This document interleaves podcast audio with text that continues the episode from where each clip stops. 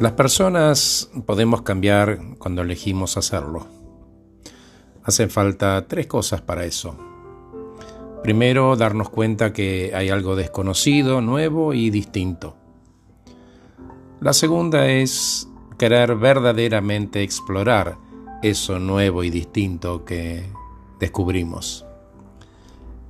Y tercero, llevarlo adelante entendiendo que lograrlo va a significar esfuerzo y persistencia. El secreto acá es si verdaderamente quiero y que van a ser más que palabras o pensamientos.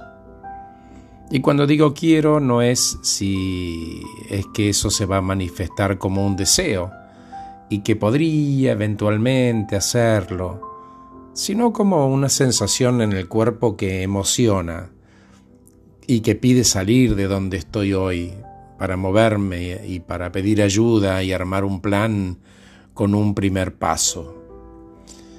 Este viaje requiere una caja de herramientas con algunas cosas como primero la humildad de admitir que verdaderamente quiero salir de ese espacio y cambiar. No que me estoy escapando de donde estoy, sino que esta realidad que vivo hoy ya no la quiero y voy a moverme. La segunda son las creencias y los supuestos, ¿no? que son todas aquellas cosas que asumimos que somos y que como nos las repetimos terminan siendo verdad. Terminamos instalando cosas en nuestro cerebro a partir de palabras que les vamos dando. Soy impuntual, soy ansioso, soy irónico. El cerebro no entiende de chistes o ironías se cree todo lo que le decimos, por lo tanto tendría cuidado con qué tipo de pensamientos y de palabras le vamos a enviar.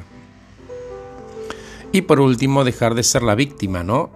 El mundo no está en mi contra como un conjuro de tragedias, sino que soy responsable y puedo moverme, no estoy plantado, no soy un árbol.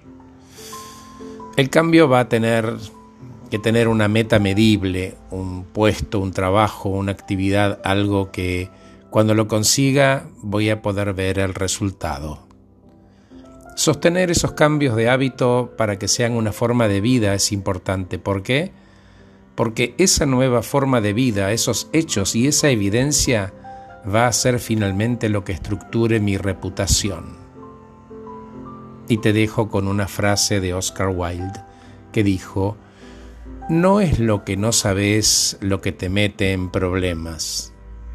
Es lo que crees que sabes y en realidad no es tan así. Gracias por escucharme. Soy Horacio Velotti. Acabo de regalarte este podcast titulado Los pensamientos diseñan comportamientos y los comportamientos resultados. Que estés muy bien. Te dejo con la música un ratito.